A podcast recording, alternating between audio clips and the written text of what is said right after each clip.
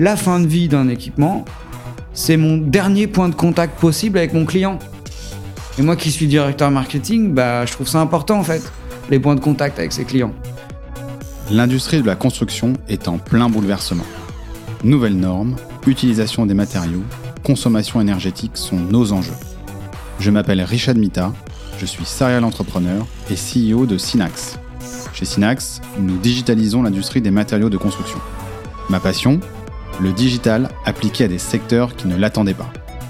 Dans Les bâtisseurs, j'interviewe des visionnaires de l'industrie pour vous inspirer dans votre propre transformation environnementale, digitale et managériale. Bienvenue dans Les bâtisseurs, le podcast de ceux qui bâtissent aujourd'hui pour demain.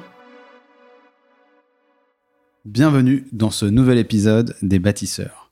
Je suis aujourd'hui avec Romuald Ribaud, qui est le directeur marketing d'Écologique et le vice-président de Green IT. Merci de me recevoir. Salut Romuald, comment ça va? Bah, Très bien, je suis ravi de l'échange qu'on va avoir. Alors aujourd'hui, moi j'ai voulu t'inviter. Euh, je commence euh, mes épisodes par trois hashtags. Et euh, les trois hashtags que, qui m'ont intéressé dans ton parcours et dans ce que tu fais aujourd'hui au sein d'un éco-organisme. Euh, le premier hashtag, c'est un hashtag qui va, euh, qui est un peu de circonstance euh, pour nous côté bâtiment en ce moment, et c'est le hashtag REP. On va en parler aujourd'hui. on a un hashtag D3E, et tu vas nous dire ce que c'est également. Et puis un hashtag un peu clin d'œil, c'est le hashtag clé USB. spécial dédicace pour toi, Romuald. Mais peut-être avant de rentrer dans le vif du sujet, est-ce que tu pourrais te présenter? Bah, volontiers. Bah, déjà, j'ai l'impression que ma, vie est résumée là en trois hashtags.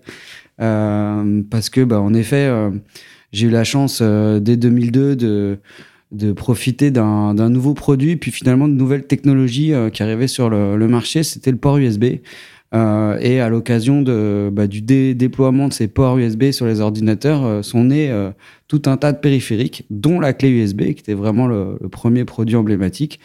Et avec mon associé, on a eu la chance d'être un des premiers importateurs de ces produits qu'on a pu distribuer donc dès, dès 2002, avec une spécialité, c'est qu'on ne distribuait que sur, un, sur les canaux e-commerce. Donc on a travaillé euh, avec tous les grands sites de e-commerce euh, au moment où eux-mêmes euh, se lançaient vraiment réellement leur activité parce que à cette époque, on avait encore du mal à acheter sur Internet.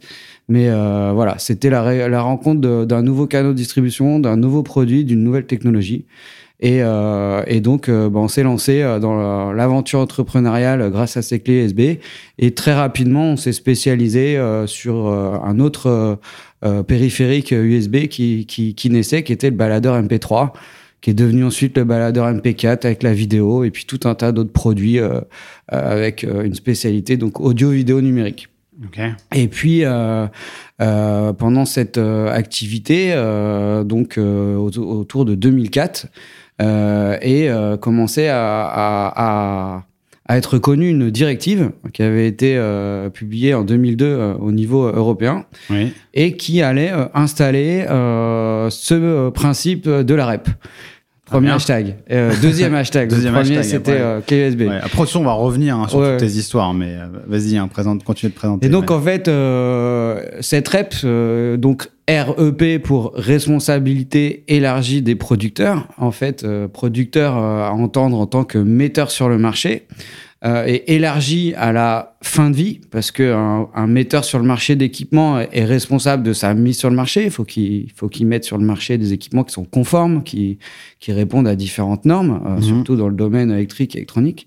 Mais là, c'était élargi donc à la fin de vie. Et donc le principe de la REP est de dire la responsabilité du metteur sur le marché s'étend à la fin de vie des produits qu'il a mis sur le marché. Et donc, euh, euh c'est pour ça que sont nés euh, sur toutes les étiquettes qu'on peut voir dans les magasins une mention avec marqué éco-contribution, tant d'euros ou tant de centimes d'euros selon, selon le type d'équipement. et cette éco-contribution vient financer dès la mise sur le marché la fin de vie de cet équipement qui interviendra, bah, on l'espère, des années plus tard. Euh, et, euh, et c'est ce, cette, cette directive qui allait s'imposer à la France, à l'État français, et donc finalement aux acteurs, qui m'a fait prendre euh, conscience de cette nouvelle obligation. Euh, C'était un petit peu la panique de notre côté parce que nous, on était une petite structure. Carrément. Ouais. On a... Peut-être pour bien reprendre ça, parce que ce qui est intéressant pour notre audience, et, et excuse-moi, hein, je te coupe, mais euh, en fait, moi, ce qui m'intéresse dans ton histoire, c'est tu étais quelqu'un, alors néo-numérique, si je me trompe pas. C'est ça. Donc, euh, ton associé, tu me racontais là à l'instant que ton associé revenait de Taïwan. C'est ça. Avec une clé USB qui faisait combien de mégas déjà? 8 MO. C'était extraordinaire, une disquette. Voilà. Qui, qui, venait en disant Regarde, on peut mettre l'équivalent d'une disquette dans une clé USB. Alors, il faut savoir que, bon, les clés USB, je ne sais pas pour ceux qui nous écoutent, qui nous écoutent, qui savent encore ce que c'est qu'une clé USB, mais clé USB, aujourd'hui, c'est quoi C'est quelques gigas ou peut-être des dizaines de gigas maintenant? C'est même des teraoctets. Ouais, des teraoctets maintenant, des clés USB. Mais à l'époque, tout cas, euh, là on se prend pour des vieux quand, quand on dit ça, mais à l'époque, ouais, 8 mégas c'était énorme. Et, et, là, tu me disais, toi, tu m'aidais ta petite. Vrai que, on s'est trompé, 8 mégas c'était 8 disquettes. Ouais, Donc c'était voilà. Énorme. Et, et toi, tu te dis, tu te dis à l'époque, tu avais euh, monté une boîte qui faisait de l'importation de clés USB et de baladeurs MP3. C'est-à-dire que toi, tu étais dans ton coin, entre guillemets. C'est ça. Tu n'avais rien demandé à personne. C'est ça. Et un jour, tu as une loi européenne et qui est traduite dans le droit français qui te dit euh, maintenant, tu es responsable de la fin de vie de ce que tu vends, sachant que c'est même pas toi qui fabrique. C'est ça. C'est bien ça. Hein Alors c'est ça, le, le, statut de metteur sur le marché, c'est celui qui met sur le marché national. Donc que je sois fabricant en France ou que je sois importateur ou introducteur, si c'est en Europe, je suis responsable à un moment donné de la mise sur le marché sur le territoire euh, français qui, en ce qui nous concerne. Cette obligation, c'est une directive, donc ça impose aux autres États membres. L'importateur belge est face à la même euh, mmh. obligation. Donc là, si moi je prends le parallèle un peu avec notre milieu plutôt des matériaux, donc si j'importe des matériaux spécifiques et je les distribue en France, je suis soumis à la REP en tant que metteur sur le marché. Tout à fait. Voilà. Tout à fait. Et, et là, euh, ça représente. Alors, je ne sais pas si tu peux nous partager quelques volumes, mais mmh. tu vois, néo-numérique en 2004-2005, ça représentait combien de volumes de baladeurs ou de, ou de chiffre d'affaires? Je ne sais pas si tu as des. Oui, en volume, ça va être dur parce que là, j'aurais dû réviser avant de, oui, avant de venir, mais, mais en gros, nous, grandeur, en, en 2004-2005, on est, au, on est au, autour de 2-3 millions de, de chiffre d'affaires. D'accord. Euh, après, bon, faut voir, je sais pas quel prix moins, mais bon, on, on mélange déjà euh, les clés USB, les baladeurs oui. MP3, donc on est. est 100 000, 200 000 équipements. Ouais, grand max, ça, ça, représente énormément d'unités. Euh, à l'échelle de notre startup, où on est deux dans une cave, euh, se dire qu'il va falloir récupérer des centaines de milliers, parce que sur toute l'année, c'est des millions de, de, d'équipements qu'on a mis sur le marché. Se dire qu'il va falloir, nous, à nos, avec nos petites mains, euh, tout récupérer, c'était la panique générale. Bah, tu m'étonnes. Comment on allait faire? Ouais. Et alors là, comment vous faites? Bah alors, bah, je, tout simplement, je, je m'intéresse au sujet. Bah, après, il euh, y a des veilles, il y a, y a, tout un tas de syndicats, de corporations qui sont emparés du sujet. Euh, il n'y a pas si longtemps que ça, il y a eu un, un, règlement européen que je pense que tout le monde connaît, qui s'appelle le RGPD. C'était un petit peu ça, c'est-à-dire mmh. que les gens ils connaissent rien, puis puis d'un coup, euh, pof, ça arrive comme des champignons, plein de spécialistes du sujet, et puis euh, souvent et a puis des spécialistes voilà. qui s'autoproclament spécialistes. Ouais, voilà, donc euh, qui connaissaient pas le sujet six mois avant, mais bon, bref, il y a un moment donné, il y, y, a des acteurs qui s'emparent du sujet, donc ce sujet est emparé par euh, tout un tas d'acteurs, on va dire institutionnels euh, ou, ou professionnels. Et moi, c'est à l'occasion d'une conférence dans une chambre de commerce. Euh, qui avait euh, lancé euh, bah voilà, une conférence sur le sujet de la REP des 3E, que j'ai rencontré une personne qui, qui m'a dit, ben moi en fait, je, je porte un projet d'éco-organisme. moi, je savais pas ce que c'était un éco-organisme. Et bah, grâce à ça, je, ça va te permettre de répondre à ton obligation.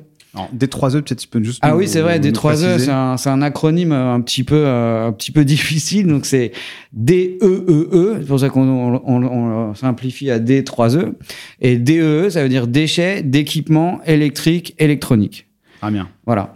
Donc, euh, ça veut dire que tout équipement électrique et électronique euh, doit, dès sa mise sur le marché, donc euh, financer une éco-contribution euh, grâce à laquelle on financera, quand cet équipement sera devenu un déchet, donc un D3E, euh, sa collecte et son traitement euh, et, et, son recyclage. Alors, à toute notre audience, vraiment, euh, ce qui est intéressant dans tout cet épisode-là, c'est que euh, on va essayer avec Romuald de faire le lien avec notre industrie qui est en train justement de subir cette directive-là. Alors qu'il alors qu'il l'est déjà autant que les baladeurs MP3 mmh. et la clé USB parce que quand on parle d'une perceuse, quand on parle euh, d'un équipement de climatisation, traitement de l'air, de de, de, de- d'équipements d'entretien, de lavage, euh, etc. Donc tout Mm. ça, euh, l'industrie est déjà confrontée à, à, à ce périmètre du D3E eux-mêmes. Mm.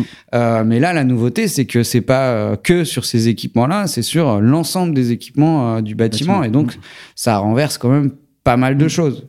Euh, Et donc là, tu disais, tu vas à, cette rendez- tu vas à ce rendez-vous, à ce- cette conférence dans cette chambre de commerce, chambre de commerce de Paris peut-être ou Oui, sais je sais pas, plus. ou- euh, C'était euh, Et- Anthony de mémoire, donc euh, Île-de-France ou euh, Paris, région parisienne. Et, et là, tu vois quelqu'un qui te dit euh, Tiens, viens, on va créer un éco-organisme. Ça à Ah peu non, près non, pas, ça, c'est pas, c'était pas aussi rapide. Euh, D'abord, il m'a dit, je vais créer un éco-organisme. Ok, c'est quoi un éco-organisme? Bah, Un éco-organisme va te permettre, toi, metteur sur le marché, de répondre à cette nouvelle obligation de manière mutualisée. C'est-à-dire qu'au lieu que tu réponds, toi, tout seul dans ton coin pour tes produits, je suis en train de rassembler tout un tas de metteurs sur le marché et on va répondre ensemble de façon mutualisée à cette, euh, à cette problématique. Donc moi, première étape, j'ai trouvé une solution pour être conforme. C'était En 2004, 2005 ça? Voilà, on est en 2004 à peu près. Euh, on est en 2005 parce que le- de mémoire, euh, c'est au dernier trimestre 2005 que ça s'est ça s'est mis en place. Donc 2006, c'est la première année euh, complète. Euh, voilà. Donc ça veut dire qu'à compter de, ce, de 2005, on va dire. D'ailleurs, il y avait une, une, une date euh, historique qui est le 13 août 2005. Il y a les équipements mis sur le marché avant le 13 août et les équipements mis sur le marché après le 13 août. Et- et Au final, ça n'a rien changé, ça n'a pas changé grand chose. mais bon, au départ, c'était euh, c'est ça, ça la date. C'est-à-dire qu'avant, c'est la responsabilité bah, du détenteur, celui qui a ce déchet, il doit aller au bout de, il doit gérer ses déchets convenablement. À partir du 13 août, ce n'est plus lui le responsable, c'est celui qui l'a mis sur le marché. C'est ça la date euh, vraiment butoir. Et donc c'est à peu, à peu près à cette époque-là qu'on démarrait les hostilités pour les metteurs sur le marché. C'est-à-dire qu'avant même de gérer des déchets, il fallait euh, bah, euh, financer la filière. Et donc pour ça, c'est des metteurs sur le marché qui ont accepté d'adhérer à un éco-organisme. Euh, en adhérant à un éco-organisme, euh, ils font une déclaration, euh, donc c'est semestriel en, en général, euh, qui va euh, déclarer tous les unités mises sur le marché, leur poids et leur type d'équipement. Mhm.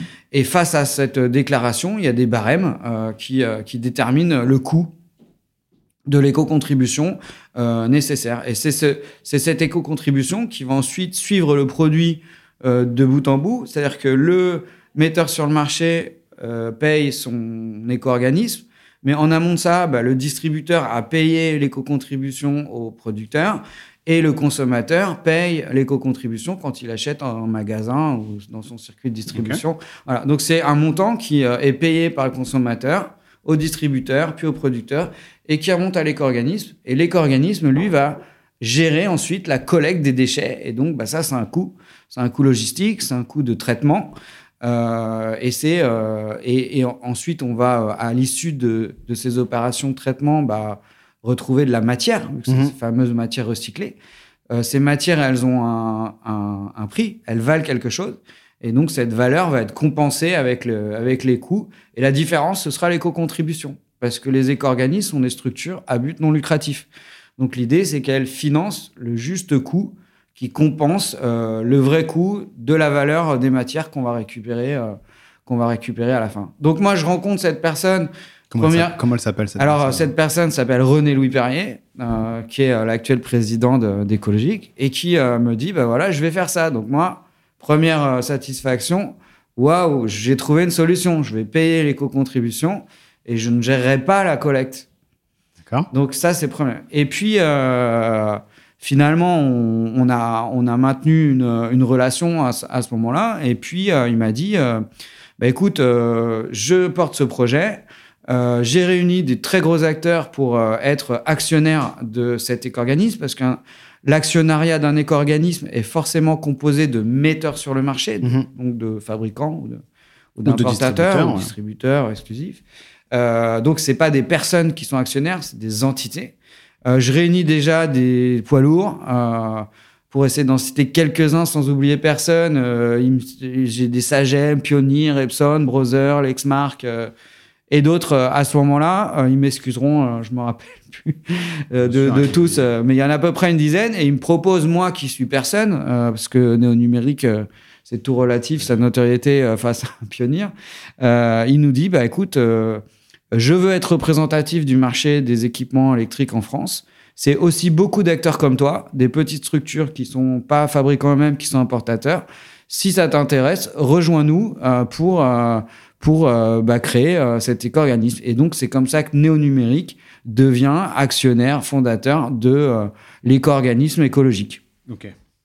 Et donc par cette par représentation, étant le, le dirigeant de Néo-Numérique, je suis devenu administrateur de écologique. Euh, et euh, bah, j'ai euh, tenu ce rôle de 2005 à 2009, c'est-à-dire de la création jusqu'à la fin néo-numérique, parce que dans mon histoire, il y a cette fin. Arrive 2009 et bah, rupture technologique, hein, les baladeurs MP3, personne n'en a aujourd'hui. Mmh tout est un petit peu concentré sur 2007 l'iPhone. Euh, oui, voilà, il y, a eu des changements. Alors il y a eu plein de choses. Hein. L'entrepreneuriat, rupture techno, un peu oui, lassitude, euh, des choix. Euh, bref, oui, bref. C'était c'était la fin. Mais et donc à mon dernier conseil d'administration d'écologique, j'attends la dernière partie qui souvent s'appelle objet divers.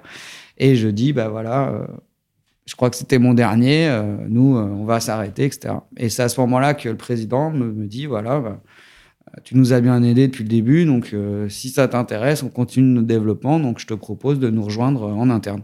Et c'est comme ça que je deviens donc directeur numérique, directeur marketing, pardon, d'écologique, et que je tiens ce poste depuis donc de 2009.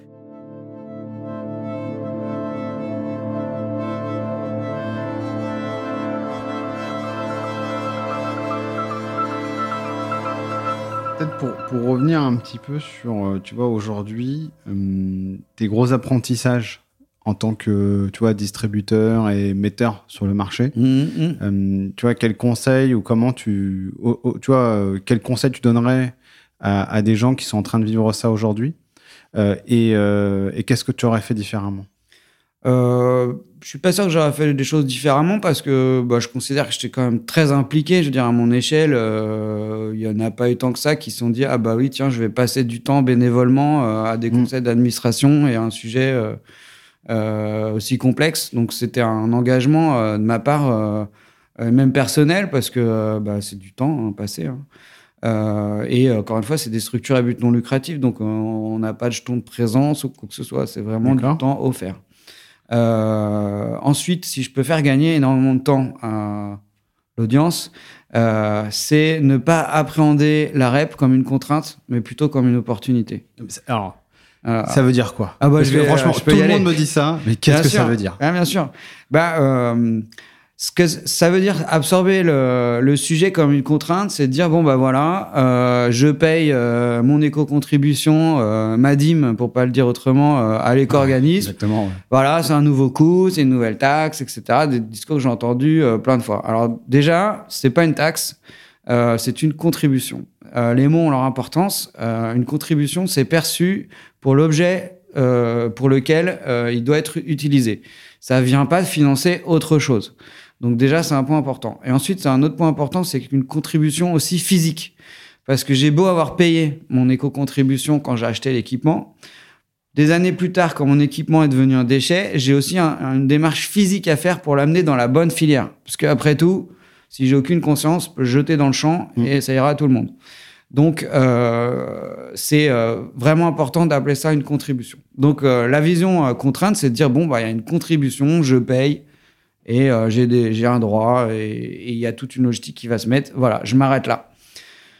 Euh, Qu'est-ce que c'est que l'opportunité? L'opportunité, ça s'appelle l'économie circulaire. L'opportunité circulaire, c'est de se dire que le modèle euh, économique classique linéaire est fini. C'est-à-dire qui consiste à j'extrais, je fabrique, je distribue, j'utilise, je jette. On sait que c'est un modèle fini. Pourquoi? Parce qu'il y a de moins en moins de ressources et que euh, il va falloir donc faire en sorte que euh, cette ligne devienne un cercle. Et l'économie circulaire, c'est euh, je vais pas jeter, mais je vais recycler. Je vais déjà en amont du recyclage allonger la durée de vie un maximum pour éviter de gaspiller de la matière difficilement extraite, des équipements difficilement construits. On est dans l'industrie de pointe, etc.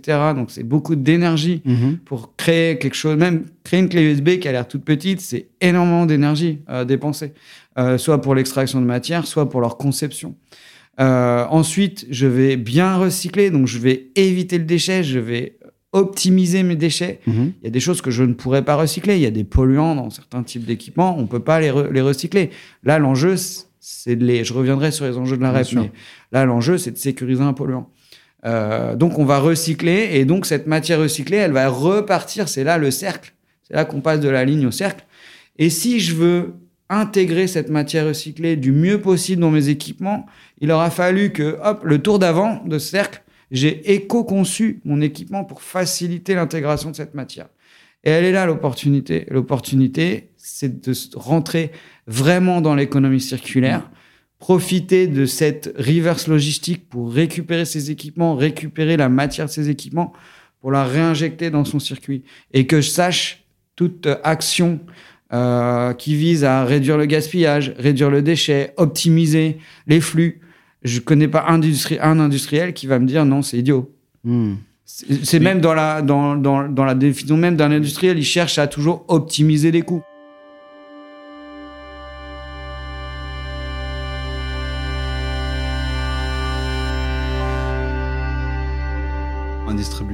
Toi, en 2004, toi aujourd'hui, t'es pas fabricant. Tu Mm. mets sur le marché des choses, on te Mm. rajoute une nouvelle contrainte. Alors, Bien tu sûr. peux la voir comme une opportunité, mais la, la réalité, c'est que euh, cette filière va pas te ramener, toi, des, Bien des produits, puisque c'est pas toi qui vrai. vas les utiliser.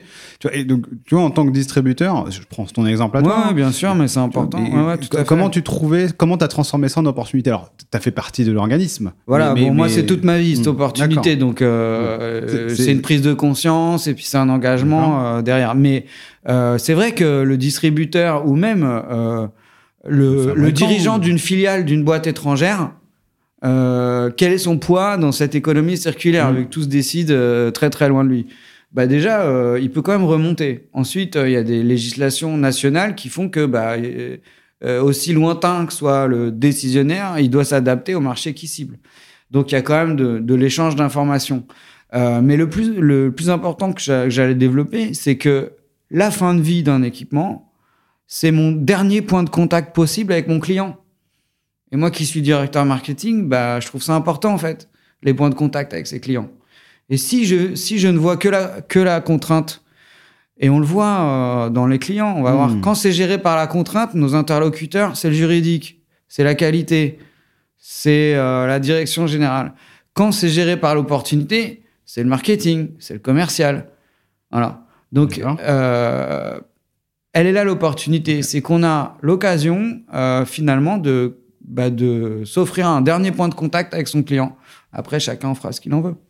Et, aujourd'hui, euh, dans, dans le milieu des 3E, en tout cas, euh, à cette, à cette époque-là, entre 2005 2009, donc tu as dû avoir toute une filière de gestion euh, de la partie recyclage de ces équipements sûr. qui s'est ouverte. Et Bien donc sûr. là, c'est vrai sont que là, pour l'instant, on était ouais. sur le, le- le Ouais. début, en Ouais. effet, la conformité Ouais. du metteur sur le marché. Mais après, en effet, il y a une réalité euh, opérationnelle qu'il faut collecter des déchets et les traiter. et- et qui- comment ça s'est passé? Eh ben, ça Qui- donc, qui en fait, de faire ça? Alors, comment ça se passe? Euh, Dans un premier temps, donc l'éco-organisme fait euh, déclare son intention, déclare son intention de créer un éco-organisme. Oui. Pour ça, il va donc euh, répondre à un cahier des charges des pouvoirs publics. Et dans ce cahier des charges, il doit euh, aussi montrer patte blanche et rassembler euh, des volontaires, des metteurs sur le marché qui vont le soutenir. Donc, il y a une première étape de collecte de l'aide d'intention. Oui, quand cet, cet euh, acteur naîtra, on va le suivre. Face à ça, on va dans, dans- en parallèle développer tout le maillage territorial de collecte. Alors sur la partie des 3E, ça s'est concentré dès le départ sur les déchets des ménages. Et donc c'est là qu'est né euh, les réseaux de déchetterie. Alors les, les déchetteries, elles existaient déjà, mais elles étaient- il n'y en avait pas autant. D'accord. Et surtout, elles ne, elles ne euh, collectaient pas séparément. J'ai pas dit tri sélectif parce que c'est un truc que j'entends, euh, je supporte pas jusqu'à ce qu'on me dise qu'est-ce qu'un tri non sélectif. Donc, j'ai bien parlé de, de collecte séparée. Euh, ils ne collectaient pas séparément les déchets électriques. Donc, euh, certains équipements euh, allaient dans la benne ferraille, d'autres voilà, étaient même pas accueillis en fait. Il n'y avait pas de communication auprès des ménages pour leur dire euh, vos déchets électriques, vous devez les emmener à la déchetterie pour être collectés de façon séparée. Donc ça, première étape, le réseau de collecte. dans, toujours en parallèle, tout ça, ça tout ça, c'est des tâches parallèles. On a euh, maillé le territoire avec des opérateurs de traitement. Le traitement étant euh, le fait de transformer des déchets, soit en matière, et donc là c'est du recyclage, Mhm. soit en énergie, et là c'est de la valorisation. Et une partie de ces déchets, euh, ce que je disais, euh, les enjeux de la REP, euh, il y en a trois. Les deux principaux étant préserver l'environnement, préserver les ressources. Donc quand je dis préserver le- l'environnement, c'est éviter les pollutions. Deux, préserver les ressources, la matière recyclée. Et trois, on est sur des problématiques logistiques. Et donc, euh, indûment, on favorise les emplois locaux. Parce que c'est sur le territoire que sont traités ces équipements. Euh, donc, euh, le réseau de collecte, le réseau d'opérateurs de traitement maillé sur tout le territoire, parce que l'idée, c'est pas de collecter des frigos à Marseille pour les traiter à Lille, ou inversement, hein, je ne pas cibler des villes en particulier. Mais euh, voilà, il y a, y a- y a ce travail de, de maillage, et donc, euh, bah, c'est des, des consultations qui sont lancées, euh, des opérateurs y répondent, et comme ça, on va sélectionner euh, tel opérateur pour la logistique, pour le démantèlement, pour le traitement. Voilà, il y a plein de phases dans le recyclage et euh, tout ça, ça va euh, être euh, maillé au niveau du territoire. Ce qui fait que le lendemain, on sait que tel déchet de telle collectivité, il va aller vers tel site de traitement. Et, euh, ça, c'est typiquement ce, devoir de maillage qui est vraiment lié un peu à l'éco-organisme, à chaque éco-organisme. Alors juste pour être précis, le devoir de maillage, c'est sur la partie traitement. Le collecte, euh, c'est euh, donc là on a parlé des déchetteries, mais Mm. c'était pas que. Euh, Il y a la sûr. gauche- déchetterie et les magasins. Oui. La, la déchetterie, c'est compétence de la collectivité locale. Donc c'est elle qui, c'est ou même des municipalités ou oui, oui, enfin municipalité, communauté d'agglo, en tout cas c'est à l'échelle du de, de la collectivité de la ville, quoi, on va dire, Mhm. qu'ils soient regroupés ou pas. Donc eux, ils ont développé leur déchetterie, ils ont créé ceux pour celles qui n'en avaient pas, ou ceux qui en avaient déjà, ils ont élargi le périmètre de- des équipements. Donc c'est donc, un gros travail de leur, de leur part. Ensuite, les magasins, parce que euh, il y a l'obligation euh, de 1 pour 1. C'est-à-dire que quand j'achète un équipement électrique, le magasin se doit de me reprendre un ancien. Donc il fallait bien qu'ils collectent et qu'on vienne euh, collecter euh, sur, sur leur site. Euh, et puis il y avait le troisième qui était les acteurs de l'économie sociale et solidaire euh, qui peuvent aussi eux-mêmes collecter des déchets en vue de réemploi et de redistribution. Mais dans le lot, bah, il y a plein de choses qui ne fonctionnent pas et qu'il faut, euh, qu'il faut traiter comme des déchets. Donc ça, c'est ça, c'est plutôt les acteurs locaux. Ensuite, c'est comment je rends service à ces acteurs locaux. Et donc, c'est là qu'intervient l'éco-organisme par son maillage d'acteurs logistiques qui vont chercher et d'acteurs de traitement qui traitent euh, Mm. les déchets. C'est qui les grands acteurs de traitement de, de- de ce type de déchets des 3E en France? Alors, euh, bon, il faut que j'en cite au moins trois pour être Bien euh, complètement objectif. Alors, c'est c'est difficile parce qu'ils sont tous, euh, ils sont tous, enfin, il y en a, y en a beaucoup. Et en même temps, je parlerai de, centaines d'acteurs, en fait, pour donner quelques échelles.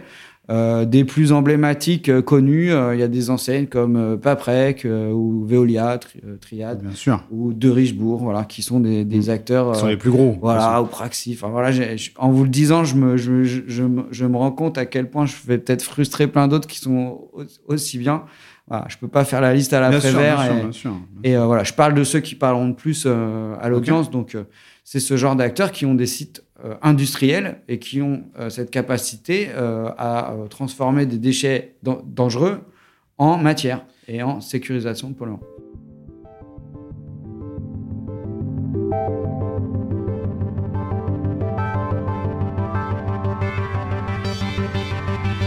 En termes de pourcentage, par exemple, tu vois, on va prendre un exemple, euh, ton, un écran de PC, euh, tu vois, euh, c'est recyclable à, à combien de pourcents Une clé USB, alors, euh, Ouais.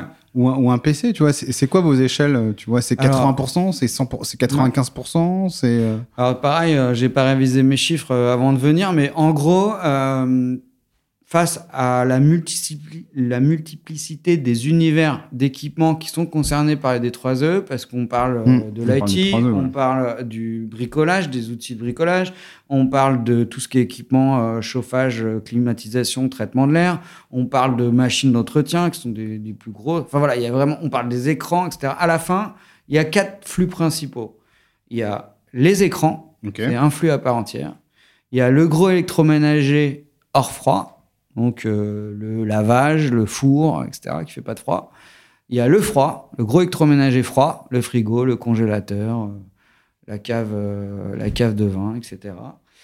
Et enfin, le PAM, qu'on- qu'on- un acronyme qui veut dire petit appareil en mélange. Et en gros, c'est tout ce qui n'est pas dans les trois autres tas. Donc là, on a à la fois la clé USB, l'aspirateur, le sèche-cheveux, l'ordinateur, euh, etc., etc.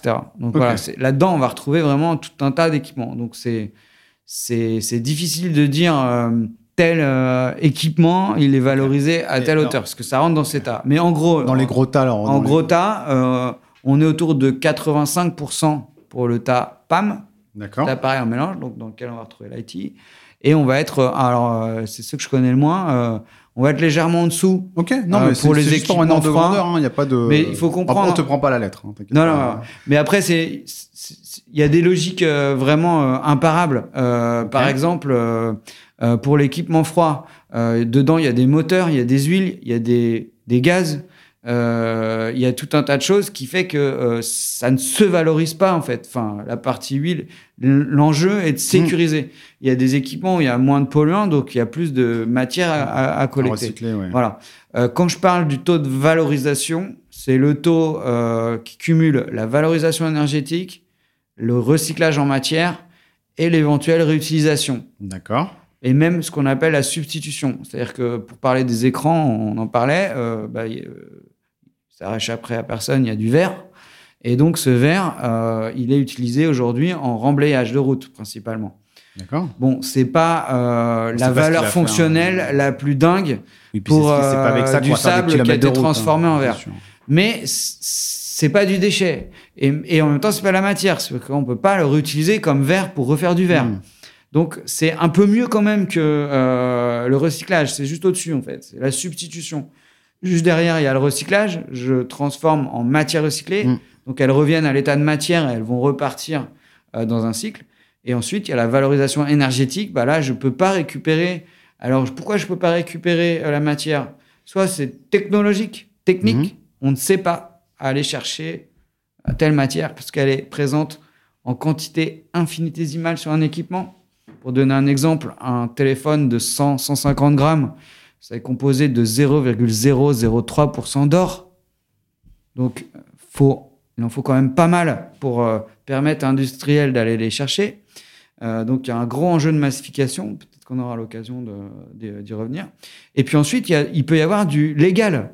On peut pas tout recycler.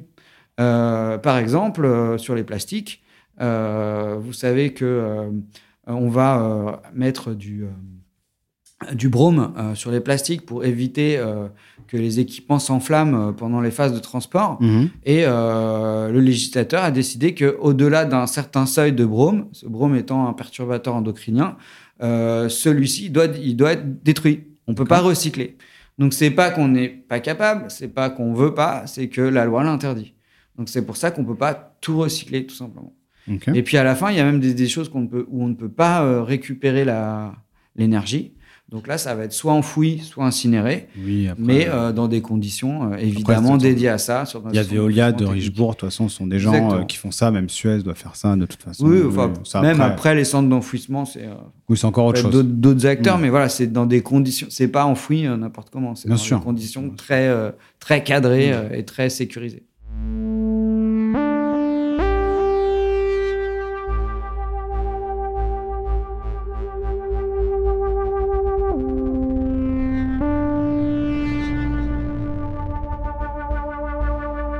Au niveau des 3 E, qu'est-ce que va financer l'éco-contribution? Et comme ça a été pensé, tu vois, entre 2005 et 2010. et, Mhm. puis- et puis après, derrière, on fera aujourd'hui comment, tout ça, comment ça a évolué. Bah vois, ouais, déjà, ça, a à- très- ça a à- beaucoup évolué. Bah oui, justement, c'est Mhm. intéressant. À l'époque, qu'est-ce qui avait été pensé? Qu'est-ce qui a été financé? Mhm.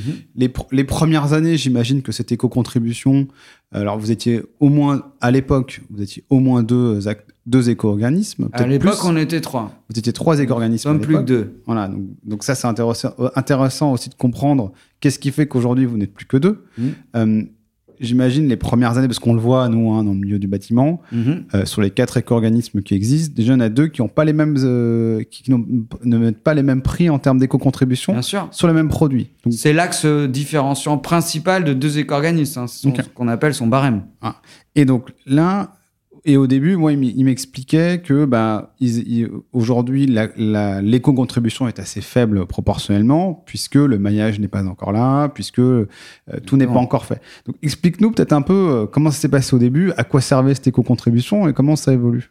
Bah, c'est vrai qu'au tout début, euh, l'enjeu, c'est le financement. Donc, c'est-à-dire qu'au tout début, la contrainte, elle s'impose surtout aux metteurs sur le marché. Donc, on a de l'argent qui rentre et on n'a pas les coûts encore qui arrivent parce que euh, nous, euh, en tant qu'éco-organisme, on est acheteur de prestations, logistique et traitement. On- un éco-organisme n'a euh, pas de camion et pas d'usine. Mm. Il fait appel à des sous-traitants. Donc, il achète ses prestations.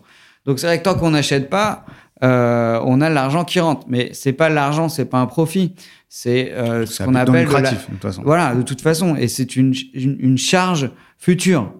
Euh, voilà, je mets un équipement aujourd'hui sur le marché, bah, dans le futur, ça va devenir un coût, une charge.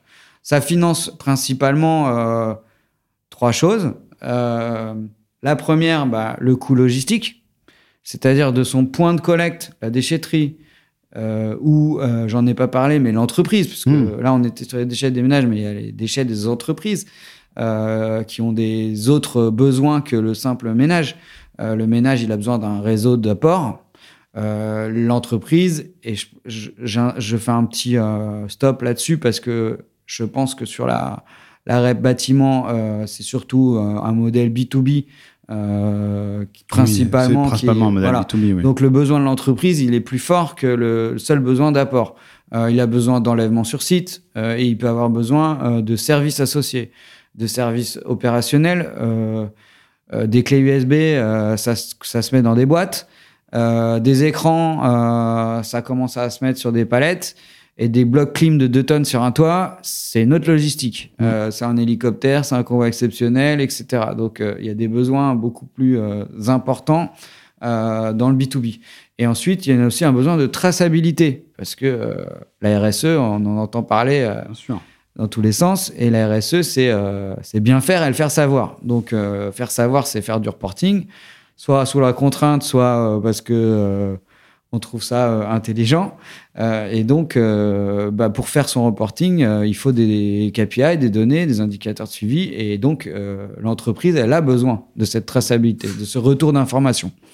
Après tout, quand je vais à la déchetterie, je pose mon, mon vieil aspirateur et puis salut, c'est fini. Ah oui. Euh, L'entreprise, elle doit montrer que euh, elle, euh, elle, gère de façon responsable ses déchets. Et tout ce qui est traçabilité, Voilà. ça c'est une des clés de la REP bâtiment. hein. Exactement. Donc voilà, c'est encore un point quand même qui distingue le seul, le, le seul, la seule filière ménagère que j'avais j'avais un petit peu développée. Mais à la fin, que ce soit massifié dans une déchetterie ou dans une entreprise, il y a un coût logistique.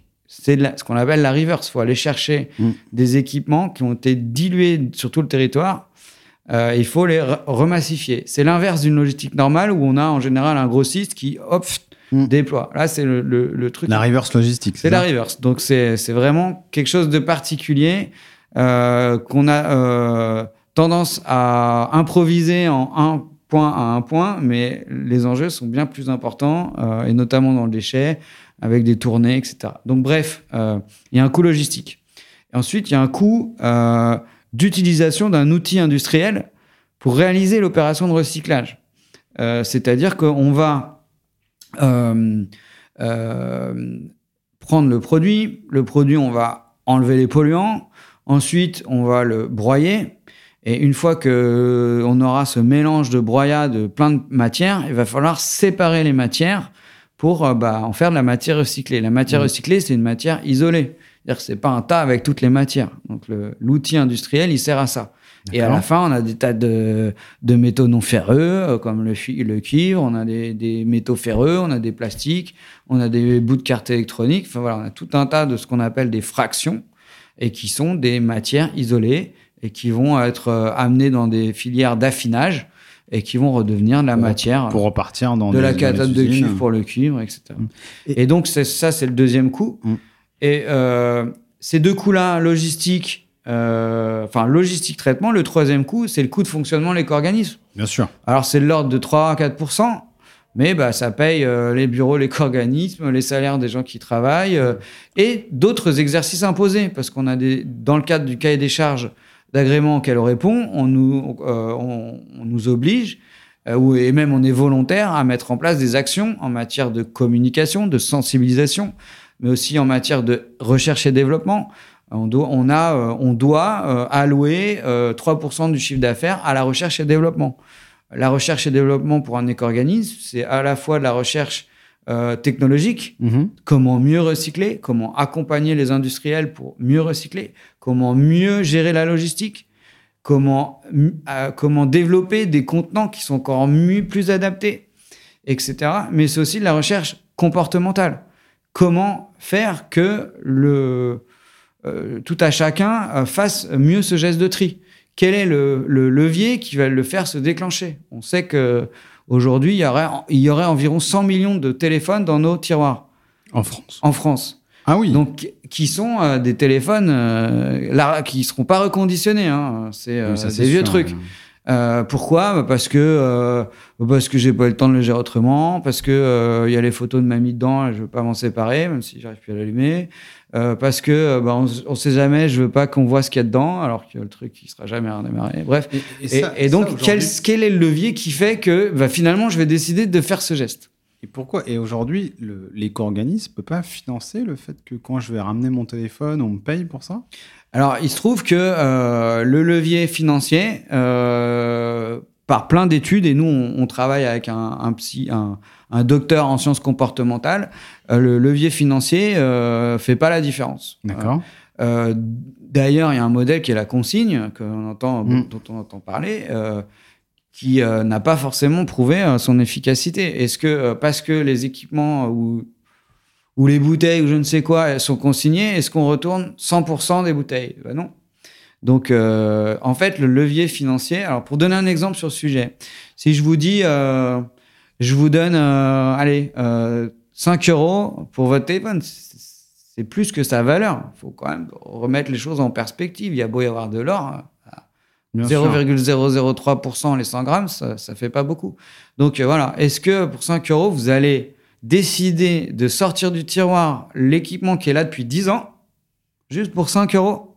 Je pense pas. Par contre, si je vous dis, c'est idiot de le laisser dans le tiroir, parce que si tu le ramènes, je vais donner 5 euros à telle œuvre sociale. Bah là, déjà, on va euh, voir la chose autrement. Donc c'est pas si simple en fait. Euh, euh, Il y a d'autres leviers, l'exemplarité. Voilà, 90% des gens sortent les équipements de votre tiroir. Et vous? Hmm.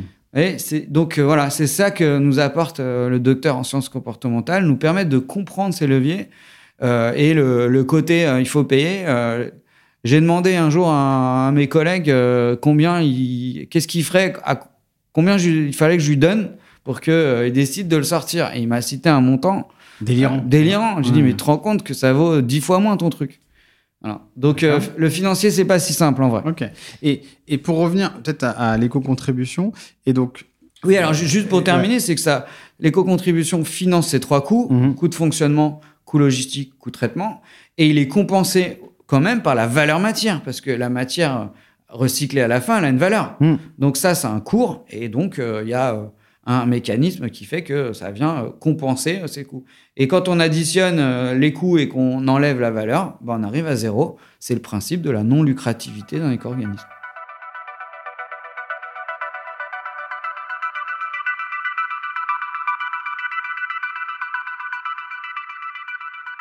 Donc là, là, si je prends un exemple, quand vous êtes monté, donc vous avez mis en place donc, votre barème.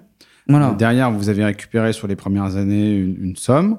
Voilà, et derrière, cette somme-là, elle, elle repartait dans. Donc, elle, vous, Euh, vous D'abord, elle reste dans les comptes, Ah parce oui, que ah comme je disais, il y a un effet de décalage, c'est que... Mais, voilà. mais- mais une fois qu'elle est repartie, donc elle, vous la donniez, entre guillemets.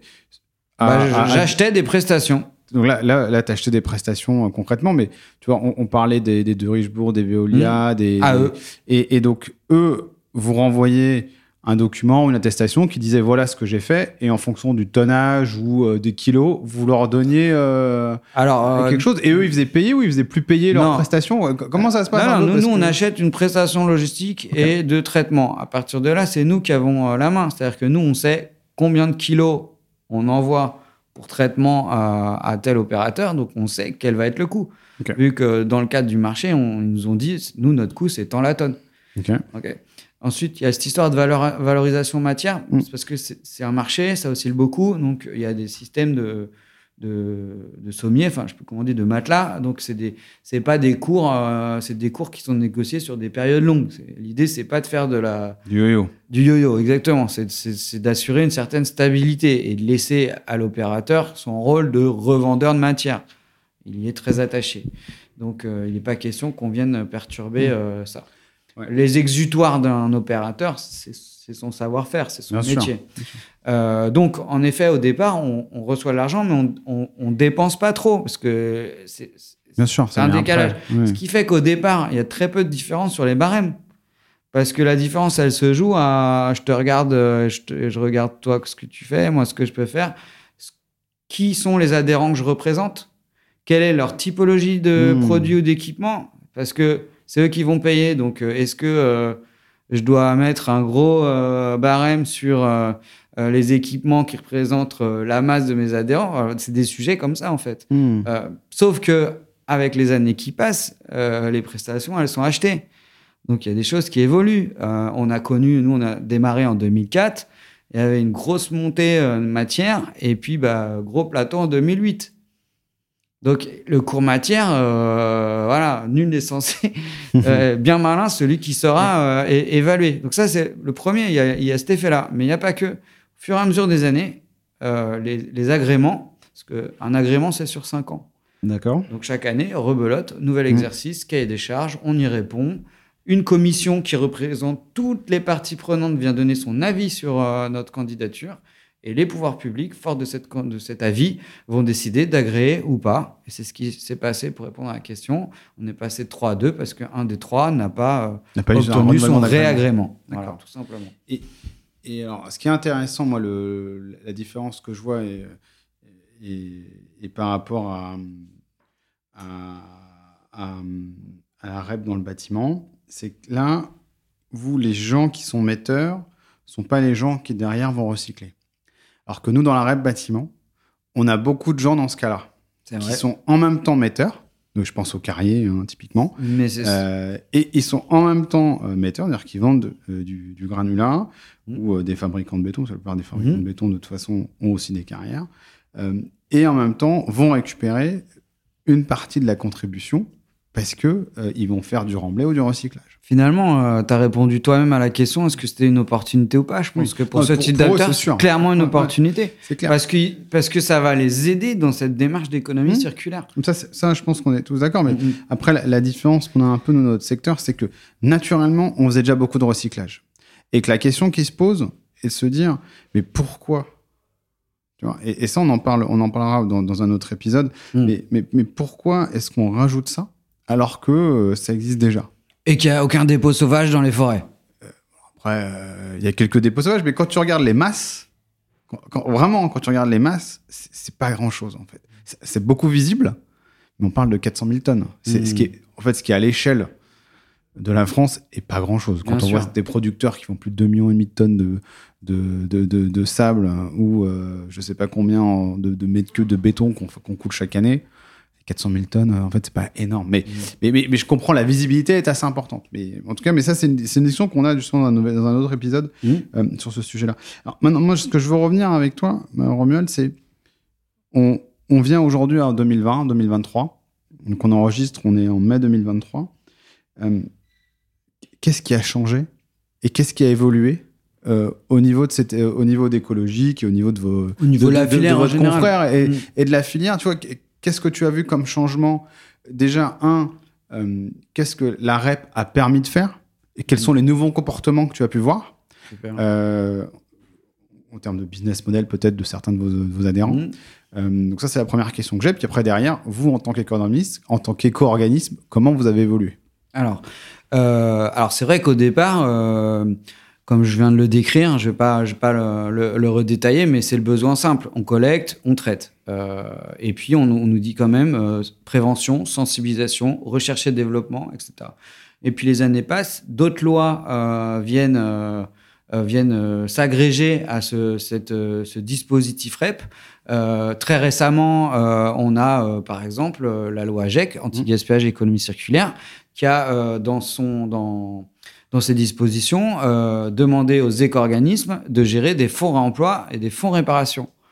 Donc là, ça veut dire qu'il il faut que l'éco-organisme crée un fonds, donc de l'argent, qui va financer des opérations de réemploi ou de réparation. Donc sur le fonds réparation, ça permet aujourd'hui euh, de bénéficier d'un soutien financier quand on fait un acte de réparation. Oui, ça c'est euh, d'ailleurs euh, le, gouvernement a mis ça en place, les 50 euros, je sais plus. Bah, je sais pas qui a mis en place, mais en tout cas c'est nous qui, concrètement le faisons quoi.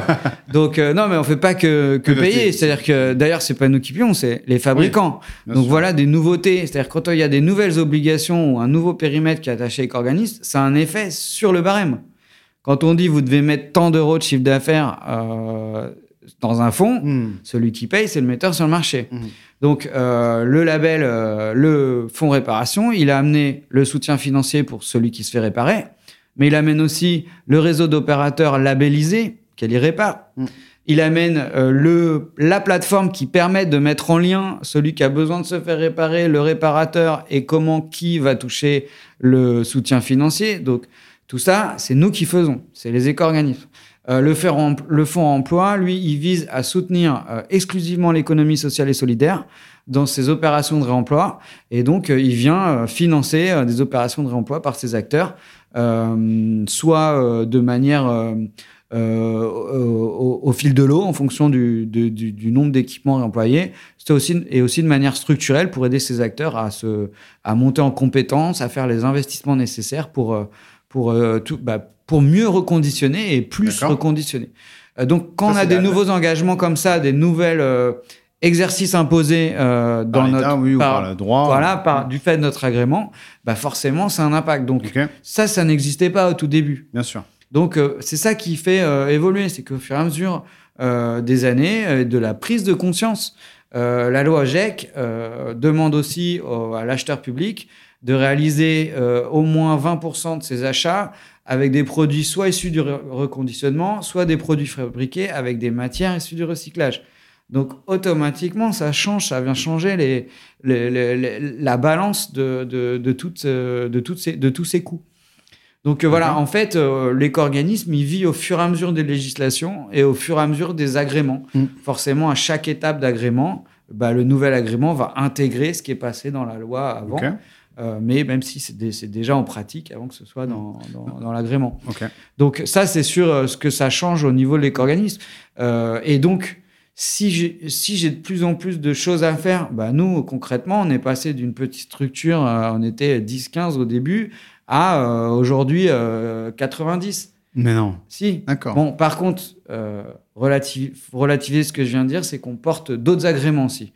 Aujourd'hui, écologique est agréé pour les, les 3E, mais aussi pour les articles de sport et loisirs et pour les articles de bricolage et jardins thermiques. Ce qui fait qu'alors.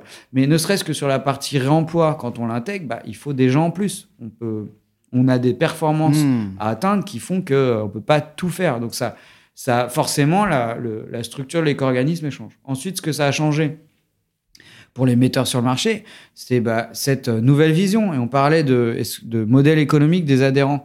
Euh, il y a un modèle euh, économique qui s'appelle l'économie de fonctionnalité, où on vient vendre l'usage et non plus l'équipement qui permet un usage. Euh, donc, loin de là dire que tout le monde a basculé dans l'économie de fonctionnalité, mais quand même, il y en a beaucoup plus maintenant que avant.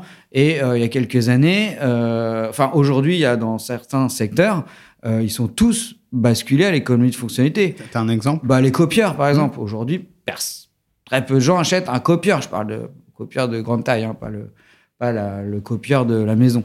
Les gros copieurs du bureau, euh, aujourd'hui, euh, la majorité, on va acheter des pages imprimées ou hmm. des pages scannées en couleur, en noir et blanc. Etc. On, on, est dans une dynamique d'achat de l'usage. Grâce à ça, on est, on s'occupe plus de recharger l'imprimante quand il n'y a plus de cartouches, j'ai pas besoin de les acheter. La maintenance est assurée. L'économie de fonctionnalité, elle va favoriser ce modèle durable puisque c'est le producteur de l'équipement, celui qui le fabrique, qui a un intérêt à ce que ça dure le plus longtemps possible.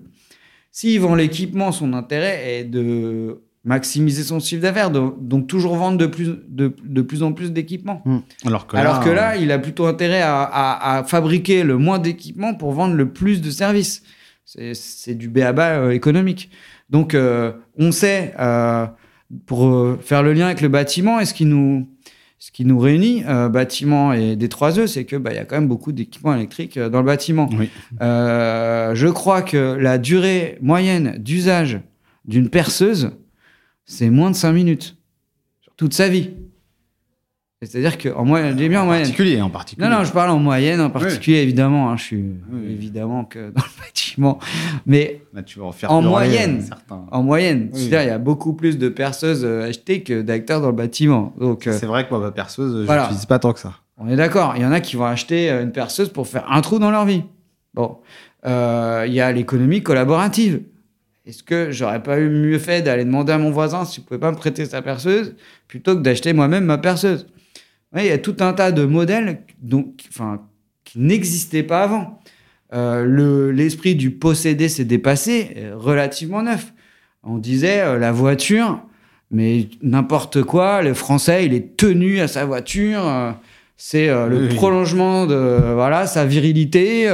donc, il lui faut sa voiture. Aujourd'hui, la majorité des gens louent leur voiture. Oui, oui c'est vrai. Il y a des, il y a des, je vais disposer d'une voiture au kilomètre, euh, prendre la voiture de mon voisin. Je vais partager en faisant de, du, de, du covoiturage. Vous voyez, tout ça, ça a changé. en 2002, quand je fais mes premières clés USB, je connais pas tout ça. J'ai jamais entendu parler de ça. Économie de fonctionnalité, économie collaborative, euh, tout ça, ça n'existe pas. Donc, la société, elle évolue. Euh, et donc, bah, pour moi, cette REP, ce dispositif de la REP, qui est un mécanisme, en fait, euh, pour moi, il, permet de favoriser cette démarche durable. En fait. D'accord. Et hum, super. Et donc, toi, tu, toi tu, ce que tu as vu, tu as vu que certains de vos, de vos adhérents et des acteurs hein, de ce milieu-là ont transformé leur modèle, ou déjà ont été un peu plus dans l'éco-conception. Bah là, euh, alors là, en plus, c'est devenu une obligation dans le cadre des REP. C'est les dernières nouveautés de, de la loi euh, AGEC euh, ouais, c'est la loi AGEC qui, qui, doit, qui impose aux metteurs sur le marché un plan d'éco-conception. D'accord. Donc, c'est qui doit euh, faire un plan sur plusieurs années pour intégrer sa démarche d'éco-conception. Et ça, c'est la loi AGEC, la loi française, mm. Qui va s'imposer sur des produits qui sont fabriqués en à l'autre bout du monde. Oui, oui. Ça, c'est, ça, c'est pour une, pour, une, pour une fois, en tout cas, c'est des très bonnes choses pour nous. Ça. Et alors, et, juste peut-être pour, pour, pour, pour, comprendre aussi euh, les évolutions, tu vois, de, du barème, euh, de, et puis après on va revenir à une dernière question sur comment c'est passé, mais les évolutions du barème, la différence entre les éco-organismes, c'est quoi un petit peu Alors on, on peut le citer, hein, l'autre éco-organisme, hein, c'est écosystème si je ne me trompe pas. et, et, et, donc, tu vois, parle-nous un petit peu des différences, comment vous vous différenciez, tu vois, et si, l'idée c'est pas euh, c'est peut-être plus de comprendre aujourd'hui votre spécificité j'espère qu'ils vont m'écouter ils verront toute la bienveillance que j'ai à leur égard euh, et donc, je pense que euh, ce qui va différencier un éco-organisme, euh, bah, il y a l'aspect financier, c'est-à-dire son barème. Mhm. En fonction de ma typologie d'équipement, moi, metteur sur le marché, je peux avoir un intérêt plus ou moins aller vers l'un ou vers l'autre. ensuite, il y a une démarche qui est sectorielle. si l'ensemble de mon écosystème, pour pas le reciter une deuxième fois, cette fois avec un E, a choisi tel acteur, peut-être que je vais me différencier à choisir un autre. Mhm. il y a une démarche euh, collective, sectorielle.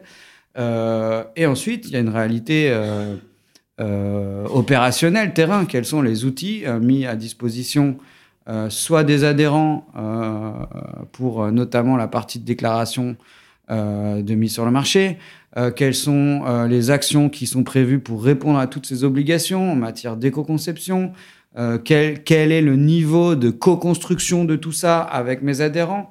Est-ce que je choisis ça entre nous ou avec le plus grand vous nombre? Vous avez des commissions, vous, a, avec vos adhérents, vous avez différentes Exactement, choses? on est, on est euh, sur une logique de co-construction, euh, bien entendu. Et puis après, il y a la logique du client, c'est-à-dire du détenteur. À la fin, bah, il a des déchets à se faire enlever. Donc, quels sont les outils que je mets à disposition pour faciliter ce geste Mhm. de l'enlèvement?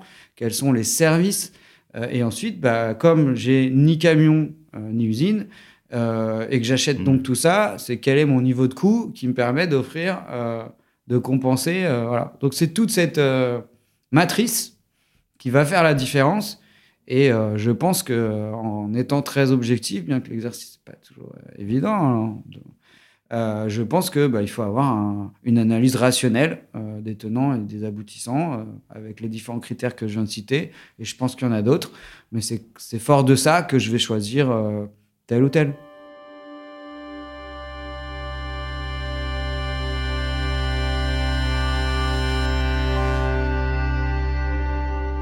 L'autre question que je me pose, et, et on, et on finira là-dessus parce que je vois le temps qui passe, euh, c'est parle-nous un peu, tu vois, des, euh, des changements pour les acteurs. Parce qu'en fait, aujourd'hui, nous, ce qu'on voit dans le milieu du bâtiment et ce qu'on entend, euh, on entend beaucoup d'anxiété, beaucoup de stress, euh, beaucoup de euh, comment je vais faire, euh, qu'est-ce qui ça va se passer. Alors, je sais que la plupart aujourd'hui, donc euh, dans notre milieu, que ce soit euh, les différents éco-organismes, les fédérations, euh, sont au, accompagnent au maximum, euh, mais on sent quand même ce, stress-là.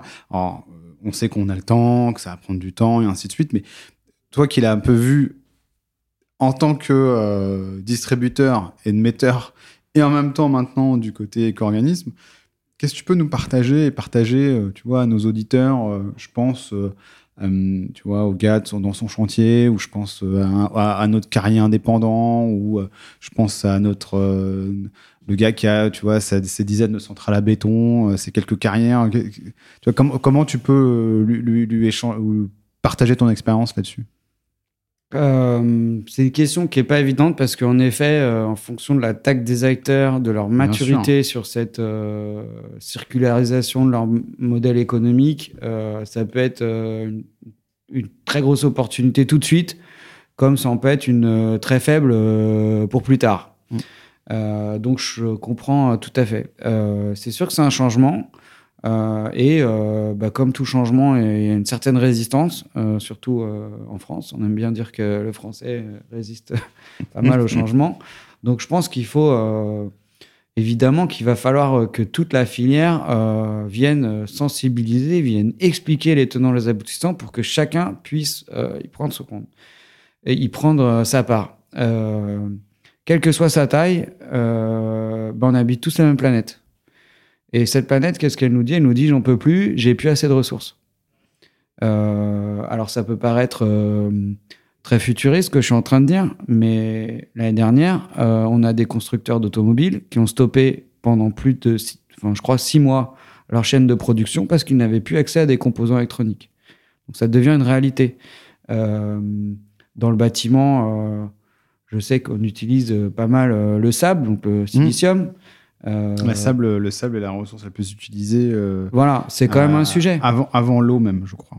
Voilà, c'est quand même un sacré sujet. Mm. Euh, j'ai eu l'occasion, euh, vu que j'importais euh, des produits euh, plutôt d'origine euh, asiatique, euh, de euh, faire de nombreux vols et de passer au-dessus de l'Asie et de voir euh, quelques îles euh, gorgées de trous parce qu'on venait y chercher le sable. Donc, euh, c'est qu'on commence à aller le chercher un peu plus loin que sous notre nez. Donc, il y a des vrais enjeux, je pense. Et ces enjeux, quelle que soit notre taille, euh, je pense que ce sera des enjeux contemporains. Euh, je peux parler aussi du cuivre. Euh, le cuivre, qui est quand même, je pense, très utilisé dans votre général, secteur. ouais. Le pic cuivre est estimé pour 2044. Donc, c'est pas moi qui le dis, hein, c'est des, les chercheurs du CNRS qui expliquent qu'à partir de 2044, on a atteint le pic. C'est-à-dire Ah, que. C'est bientôt. Bah oui, comme je disais, c'est des problèmes qui sont contemporains. Alors on le vit pas aujourd'hui parce que moi-même, euh, citoyen, j'ai du bricolage à faire à la maison, je peux aller acheter 100 mètres de cuivre euh, au premier euh, magasin spécialisé proche de chez moi à un coût. Mm. Mais je- je- si ce pic c'est 2044, euh, bah, très très vite, le prix va fortement augmenter. Et après, sera plus le produit ne sera plus forcément accessible à tout à chacun. Et après, ce sera euh, des pays qui, seront, qui auront des problèmes. Euh, on le voit bien là avec le conflit qui, qui naît entre Taïwan et la Chine. Si de, gros autres, de gros États s'y mettent, c'est qu'ils ont bien compris l'intérêt d'accéder à certaines ressources. Donc, c'est un environnement contraint qui fait aller. On serait sur une, une infinitude des ressources est-ce que je pourrais avoir cette discussion? Non. Ça, c'est sur la partie ressources. Ensuite, sur la partie euh, environnementale, préservation des ressources, bah, on ne peut pas satisfaire du traitement de certains déchets. Il y a beaucoup de choses qui sont enfouies alors qu'ils pourraient être euh, retraités. Et ça, euh, dans la mesure où il y a de moins en moins de ressources, donc elles coûtent de plus en plus cher, le fait d'intégrer de, de, de, la matière recyclée, bah, ça, ça permet de compenser cette, cette hausse inéluctable. Euh, pour euh, illustrer ça, euh, chaque année, on met sur le marché, je reparle de mon sujet, 2 millions, 2,1 millions de tonnes d'équipements électriques et électroniques. on collecte 800 000 tonnes par an. Donc 800 000 tonnes. Ah, on est loin du 1 pour 1. Alors, alors, alors, je vais faire un petit focus là-dessus. Ouais, bah, vas-y, vas-y. ton frigo, il a quel âge? Ouf il doit avoir bien 7-8 ans. 7-8 ans. Moi, le mien, il a plus de 20 ans. D'accord. Euh, pourquoi? J'ai la chance de ne pas déménager ces derniers 20 ans. Mm. Donc, au final, il fonctionne, donc il tourne. Donc, euh, il a plus de 20 ans. C'est pour ça qu'en fait, tu es loin. La filière, elle a 15 ans. Donc, euh, le 1 pour 1, il faut bien comprendre ce décalage. Il y a une durée de vie entre temps. Donc, le taux de collecte, il est très difficile à atteindre parce qu'il y a une durée de vie sur certains équipements qui est très longue. Parce qu'il y a des filières parallèles donc, on ne compte pas tout les tonnes. tout ce qui est reconditionnement Alors, non, non, parce que le reconditionnement, c'est pas un déchet. C'est-à-dire que c'est un bien d'occasion qui, qui, allonge sa durée de vie. Et, à la fin, il deviendra un déchet. Tiens.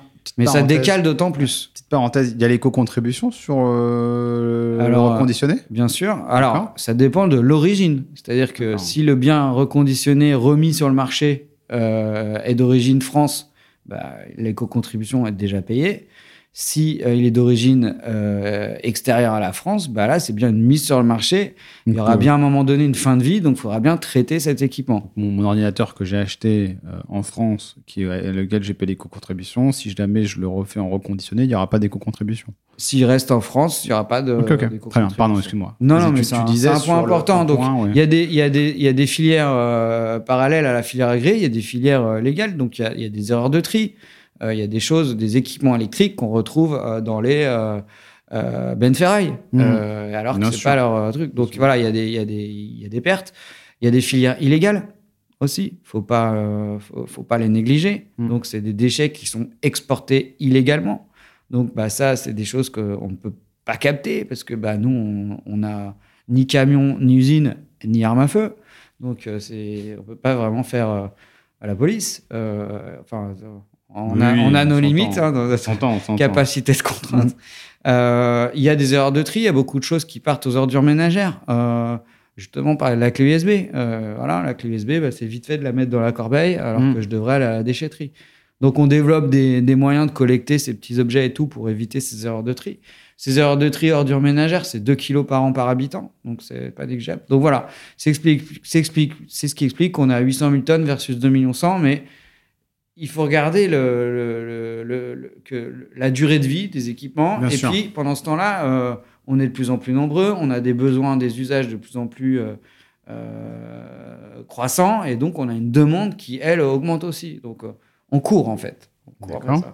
donc, 800 000 tonnes de déchets électriques collectés et recyclés chaque année, c'est l'équivalent de 80 tours Eiffel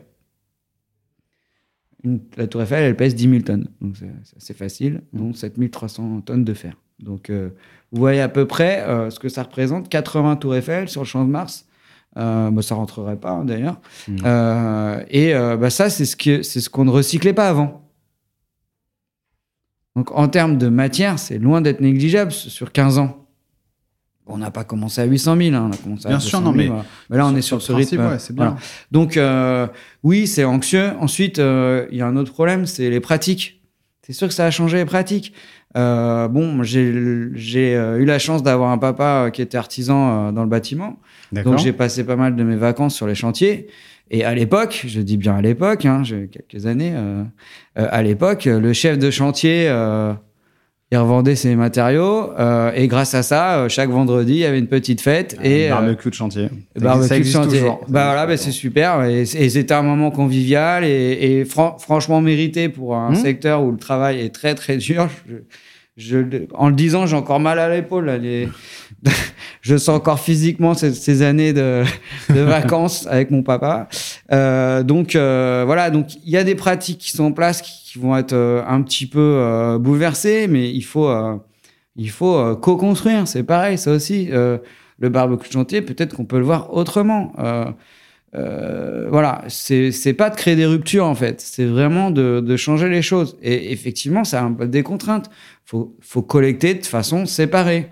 Euh, on, on va éviter de mélanger euh, Mm. des, des choses, mais il y a plein de choses qui sont déjà euh, déjà en place. Euh, je veux dire, on, on mélange pas. euh, bah, la perceuse qui vient de tomber en panne euh, sur le chantier, on va pas la mettre euh, avec euh, les, euh, les déchets de béton. Oui, mais Donc c'est des choses, voilà. Donc euh, c'est vrai que ça peut paraître, euh, euh, comment dire, euh, inquiet, enfin inquiétant, stressant, mais euh, les éco-organismes euh, vont être là pour aider les acteurs. C'est mon expérience, moi. Mmh. J'étais en panique. Comment je vais récupérer tout ça? Comment je vais faire face à cette obligation? Bah, L'éco-organisme m'a aidé en fait. Ok. Et, et donc, bah, les éco-organismes, ils seront là pour aider les différents acteurs, euh, de la collecte jusqu'au traitement final. Voilà. Super. Ok, bah, dans ce cas-là, je pense que le, mot- le mot, c'est vraiment de se dire euh, ça, va bien se passer. Euh, et et, et euh, référez-vous à votre éco-organisme qui est là pour vous accompagner dans, votre, dans cette démarche-là et dans la mise en place de cette REP. Euh, déjà, je te remercie pour ton temps, de nous avoir donné un peu de ton temps, d'avoir essayé de, fait- d'avoir essayé de, de faire ce parallèle entre la REP euh, des 3E, donc qui a été mis en place hein, en 2004-2005, hein, si je ne me trompe pas, Août 2005. Euh, et août 2005, exactement le 13 août 2005, effectivement. Exactement. Euh, et euh, et euh, son évolution jusqu'à aujourd'hui, de voir les, les choses qui ont évolué. Je- Moi, je, je retiens vraiment deux, trois choses. C'est un, le fait que la mise en place de la REP va créer de nouveaux comportements. Euh, pas forcément tout de suite, mais sur, une, sur, sur un temps donné. Pas recréer, adapter, parce qu'il y a Mm. déjà des choses qui Exactement. sont déjà en place aussi. Et Ouais. donc, déjà, adapter euh, et, et, et, et, euh, améliorer, ou- Optimiser, voilà. optimiser en tout cas des, des comportements, que euh, ça va permettre aussi, à un moment ou à un autre, euh, de pouvoir créer de nouveaux usages ou d'aller même chercher des nouvelles choses à faire. Mhm. Donc, ça, c'est ce que vous avez fait, ce que vous êtes en train de faire au niveau de l'éco-organisme. Et euh, à côté de ça, euh, ça permet aussi demain d'avoir des chiffres et de dire, OK, aujourd'hui, voilà ce qu'on s'est traité, voilà ce qu'on a pu faire et voilà où est-ce qu'on peut aller demain. Exactement. Avant 2005, on ne sait pas tellement euh, combien d'équipements, enfin le poids Mm. des équipements mis sur le marché. Depuis la mise en place de la Mm. REP, on sait. Après, moi, les, les questions... Et de manière robuste. Bien sûr, il y a plein de questions derrière, c'est de se dire, bah, demain, il y aura peut-être des fusions d'éco-organismes, on pourra s'amuser à, à imaginer plein de choses de ce type-là. Ça a été le cas. euh, des- Ça a été le des- cas. ça a été le cas. donc les D3E, euh, ça, il y a les dé- il y a la partie équipement électrique et dans ces équipements électriques, il y a, il y a deux spécificités. Il y a les ampoules euh, et les panneaux euh, solaires, panneaux photovoltaïques. Donc euh, quand j'ai dit qu'on était que deux, en, en vérité, on est trois. Euh, Il y a un éco-organisme qui euh, euh, s'appelle Solène et qui gère euh, spécifiquement les panneaux solaires. Donc ça, c'est géré à part. D'accord. Et euh, historiquement, il y avait un, un, un éco-organisme qui s'occupait que des ampoules et qui a fusionné avec euh, notre confrère. D'accord. Voilà. Et je pense qu'il est bien connu de l'audience. Ouais. Ça, c'est sûr. Euh, ok, top. Bah écoute, Romuald, moi je finis en général mon, euh, nos épisodes par deux questions. La première, et tu réponds comme tu veux aux deux questions. La première, c'est euh, si tu peux nous donner trois hashtags pour résumer notre épisode, de ton point de vue. Et la deuxième question, comme ça, ça te laisse le temps de réfléchir. Mm. La deuxième question, euh, c'est euh, est-ce qu'il y a une personne ou une entité qui t'a inspiré dans ton parcours à laquelle tu voudrais nous partager? Ouais. Alors. euh, Tu peux prendre ton temps. hein, de Non, pas- moi, je vais essayer de, de- de- de donner ça dans le. Voilà. Donc, euh, déjà, euh, merci pour l'invitation et ça fait clairement partie des missions d'un éco-organisme, ce volet de sensibilisation. Donc c'est mon premier hashtag, sensibilisation. le second, qui a été un petit peu omniprésent dans notre échange et pour lequel je voue une véritable passion, c'est économie circulaire. et puis, bah, je ne pourrais pas partir euh, sans évoquer euh, un dernier hashtag qui serait Génération Future. Euh, tout ça, c'est des problématiques très concrètes, très quotidiennes, très opérationnelles pour ceux qui nous écoutent, mais qui concernent aussi les, nos générations futures. Donc, je pense que par ce hashtag, je, je leur donne un petit clin d'œil. Super. Alors l'autre question, c'était un acteur enfin qui m'aurait inspiré. Ouais, un, un, un, personnage ou une entité, tu vois, quelqu'un un peu de ton milieu ou qui. bon, alors, euh, euh, je, vais. Alors, si je dois citer quelqu'un, j'ai peur d'écorcher son nom, mais je crois que c'est qui s'appelle Caroline Quist et qui est l'économiste qui a inventé ce dispositif de la REP. Ok. Et donc, bah, qui, dont la définition était euh, bah, euh, d'imposer une responsabilité aux metteurs de marché euh, sur la fin de vie de ces équipements et qui est finalement un levier de passage à l'économie circulaire. Donc je trouve que c'est un mécanisme, comme je le disais, mon parcours, ça a été à un moment donné une prise de conscience. Mhm. de, de l'impact de la fabrication, de l'utilisation et de la fin de vie des équipements électriques et électroniques sur notre environnement que je n'avais pas du tout. Et bah, sans cette rep, je pense que je serai encore à côté. Je serai encore un geek à multiplier les équipements sans jamais m'en servir. Euh, aujourd'hui, j'ai des usages beaucoup plus sobres, euh, beaucoup plus raisonnés. Et ça, c'est euh, bah, grâce à lui au final. Donc voilà, je pense que c'est ma, c'est ma personne emblématique. Mais il y en a tellement d'autres Bien sûr, non, qui font des choses. voilà. Non, super. Bah, écoute, on, en tout cas, on va retrouver, on va mettre le lien de Karl Enquist dans, dans, dans, le, dans la description de l'épisode. Et en tout cas, oui, merci beaucoup pour ton temps, Romuald. Euh, et euh, ben, déjà, on va remercier aussi nos auditeurs qui nous ont écoutés jusque-là. Bah, J'espère qu'ils sont encore plus nombreux à la fin qu'au début. Donc, on va les remercier. et euh, moi, je te dis au revoir et à, très vite, Romuald. Bah, encore merci. Bonne chance à tout le monde. Ça va bien se passer. Super. Et merci de nous avoir écoutés. Et retrouvez-nous. Donc, cet épisode fait partie d'une série de deux épisodes qu'on fait sur la REP, avec ce premier épisode avec Romuald qui euh, nous parle en fait de la mise en place de la REP dans l'industrie du D3E, et euh, l'épisode suivant qui est avec un des éco-organismes de la REP PMCB, vous en saurez plus dans le prochain épisode. A très vite et merci de nous avoir écoutés. Merci d'avoir écouté cet épisode jusqu'au bout. S'il vous a plu, n'oubliez pas de le noter et de le commenter sur Apple Podcast ou Spotify et d'en parler autour de vous. C'est ce qui m'aide à le faire connaître et à motiver de nouveaux invités à partager leur vision. Et pour continuer cette conversation, retrouvez-moi sur LinkedIn.